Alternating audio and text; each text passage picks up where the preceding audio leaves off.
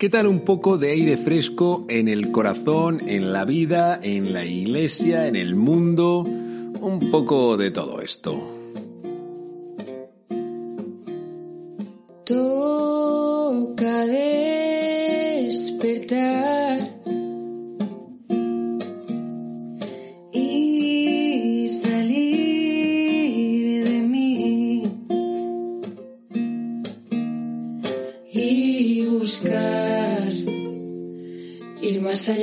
Buenos días, yo soy el Padre Joaquín y esto es Al Lío, un podcast para gente despierta que quiere crecer, en el que te hablo de temas de fe, espiritualidad y estilo de vida.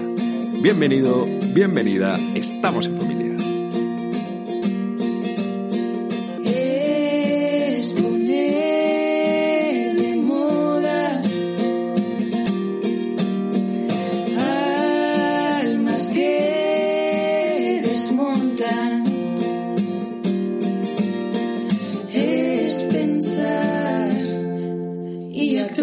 Y así, con muy buen rollo, comenzamos esta nueva sección que llamamos Eventos Parroquiales Mundiales.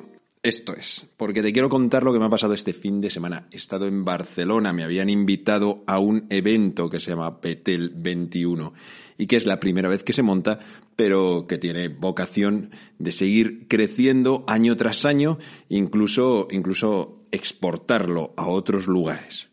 Ha sido un encuentro de jóvenes, cristianos, de movimientos, de parroquias, con un despliegue de medios que me ha dejado absolutamente flipado.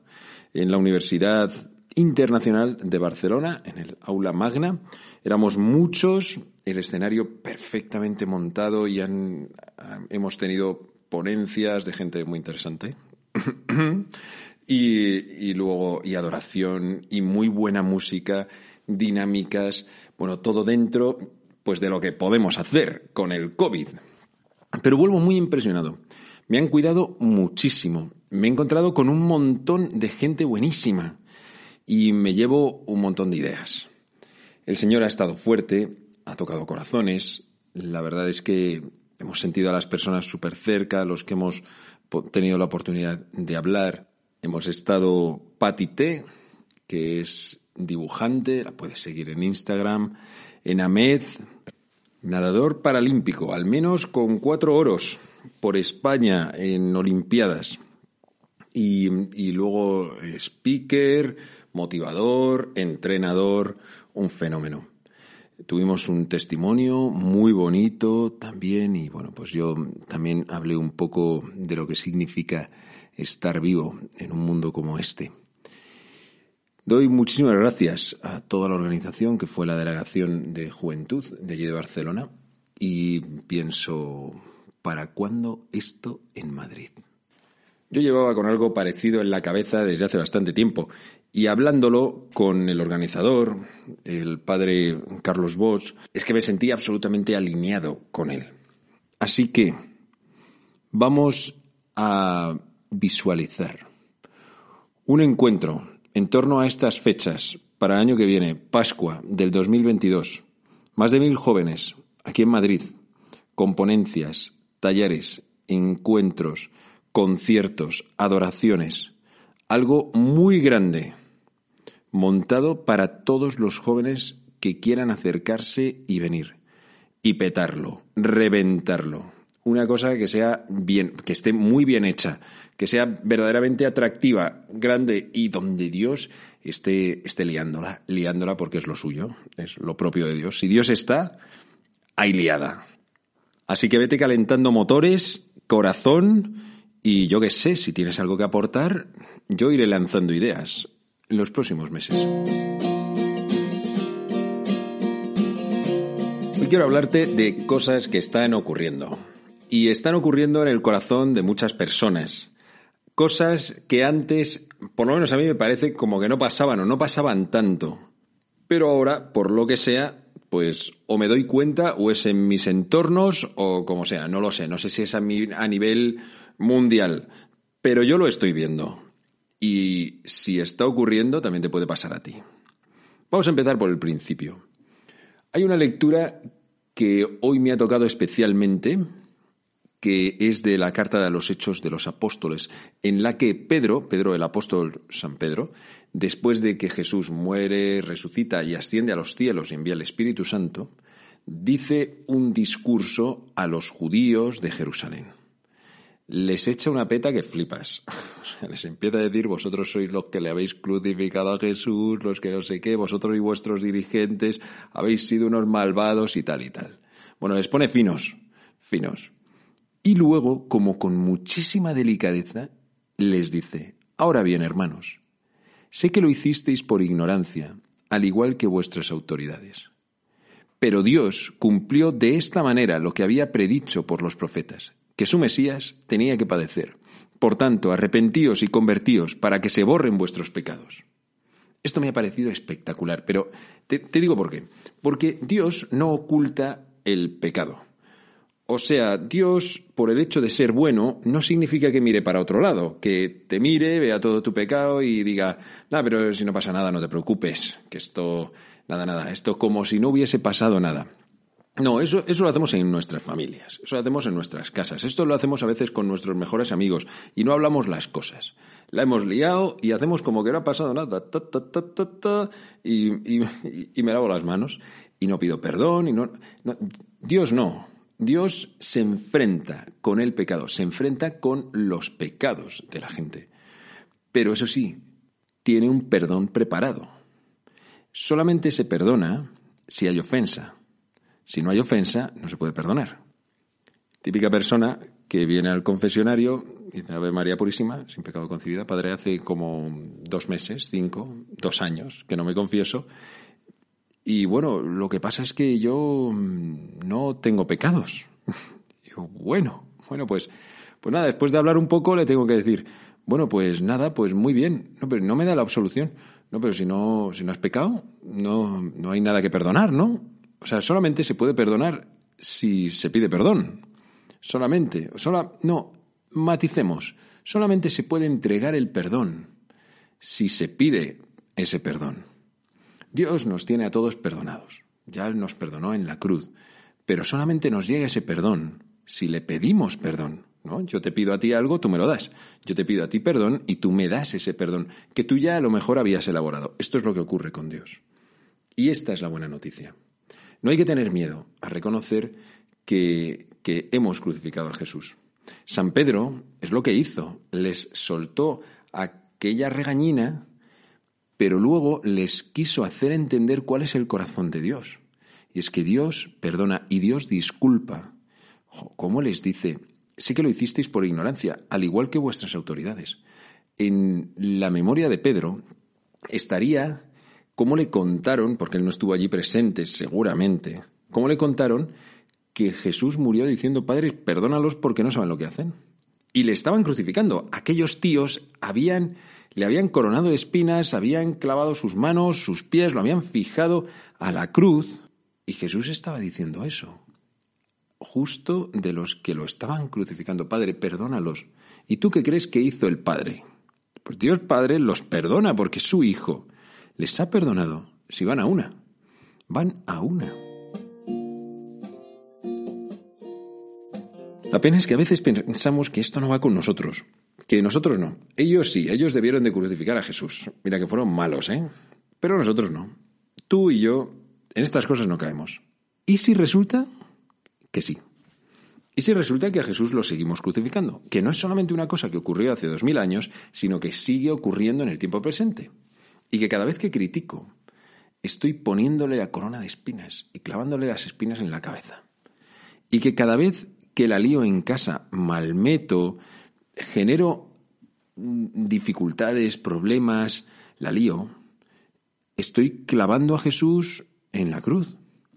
Y que cada vez que desprecio mi vida, la echo por la borda, me maltrato, saboteo mis propios proyectos, lo que estoy haciendo es clavándole a Jesús una lanza.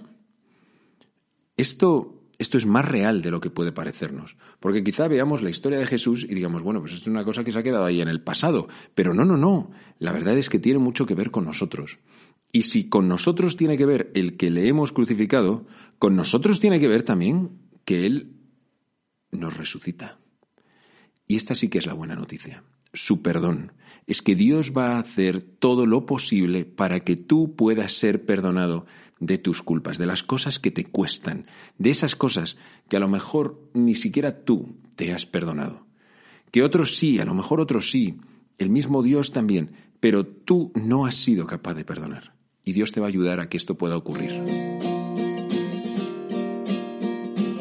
Entonces, la buena noticia no es que tú no tienes pecado, porque eso no es real. La buena noticia es que tenemos un Dios que es que está por encima de eso y que lo perdona a precio muy caro, no haciendo como que no ha pasado nada, sino enfrentándose a ello. El precio del perdón de nuestros pecados ha sido la sangre de Jesús.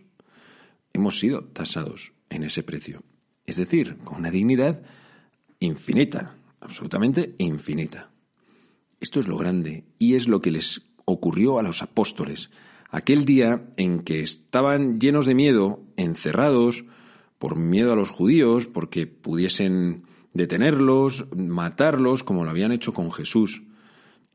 Eso ocurrió un viernes, la muerte de Jesús. Pues el domingo estaban muy confundidos. Había algunos que decían que habían visto a Jesús, otros decían que no, que era imposible. Desde luego había un conflicto interior en todos ellos, porque cualquiera vuelve a confiar de nuevo en Jesús o en, o en que Jesús puede estar resucitado. nos ha fallado, le habíamos entregado toda nuestra vida y ahora resulta que se ha ido. Y, y menudo dolor y menudo vacío. Pero aquí hay gente iluminada que dice que ha resucitado. Pero ¿qué me estás contando? No puede ser, no puede ser. Y yo entiendo que ellos se resistiesen. Pero en medio de aquel cuarto cerrado a cal y canto, entra Jesús y se ha de presente. Y lo primero que dice es, paz a vosotros. Y no estaba entrando allí, no estaba entrando en el cenáculo, estaba entrando en sus corazones, en el corazón de cada uno de ellos, y diciendo, paz a tu corazón. Esto hoy está ocurriendo, ocurriendo. Es que últimamente me han contado un par de personas su historia con el Señor, y estoy súper sensible porque yo soy cristiano de toda la vida. Yo casi podría decir que nací con fe. Y estuve desde pequeñito en una parroquia. He tenido mis idas y venidas, pero siempre he creído en Dios. Y de hecho, creo que nunca he dejado de rezar. O sea, nunca ha habido más de una semana a lo mejor, o más de un mes, o, más de varios días, quién sabe, que no haya, o sea, que haya dejado de rezar o hacer mis típicas oraciones, ¿no? Padre nuestro, Jesús de mi vida, estas cosillas. Pero, pero es que hay gente que ha estado muy lejos de Dios, que ha tenido el corazón muy cerrado y que está teniendo experiencias del amor infinito de Dios. De esas que no puedes quitarte de encima. Experiencias de las que no puedes decir que te hayas estado engañando, que te hayas autosugestionado o que te lo hayas inventado. Cuando resulta que toda tu vida has pensado que eras ateo y vas un día a una adoración y sientes una paz que no habías sentido nunca. Pues mira, tienes que contrastarlo con tu realidad. Tienes que abrir los ojos y pensar, bueno, ¿qué ha pasado aquí? ¿Qué ha pasado? Porque esto no es simplemente que haya estado en un lugar que está un poco a oscuras, que han encendido unas lucecitas, unas velitas, han puesto ahí una especie de cruz raruna sobre el altar, canciones bonitas, no es solamente eso. Es que no es solo que juntes esta serie de cosas, no, es que había algo más que es lo que ha podido entrar en mi corazón y que incluso si repito, si vuelvo a hacer lo mismo, no tiene por qué funcionar.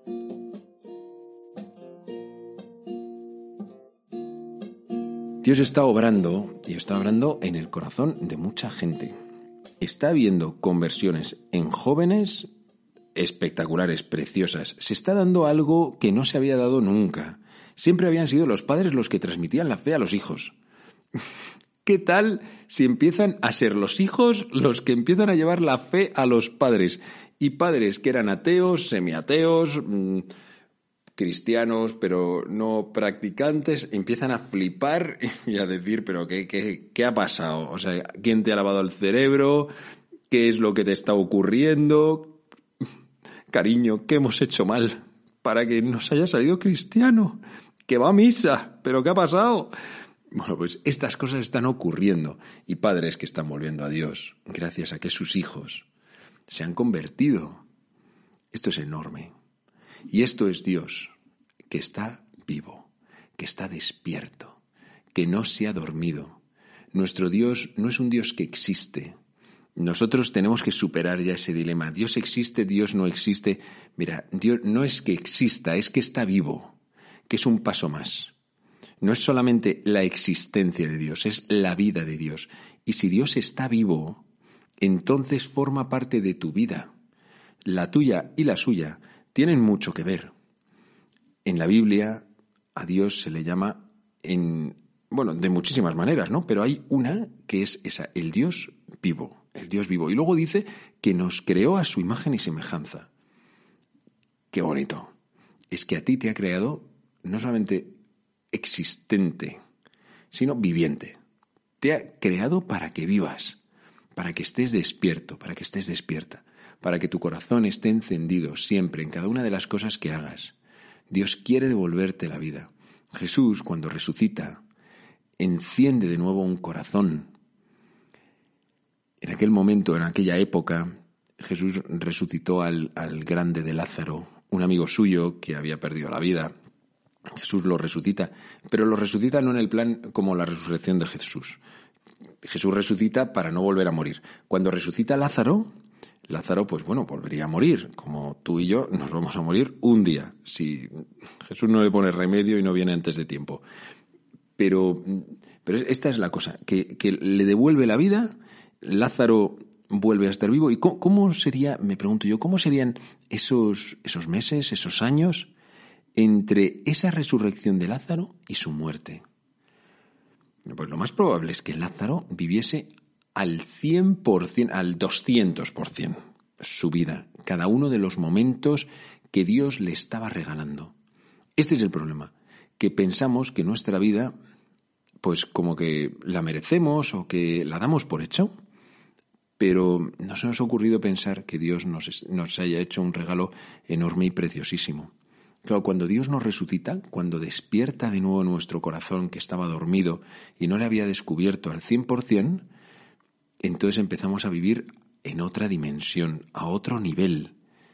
Descubrimos pues que no estábamos tan vivos como parecía y empezamos a entregarle a Dios nuestra vida, a decirle, "Oye, Señor, esto que me has regalado va por ti."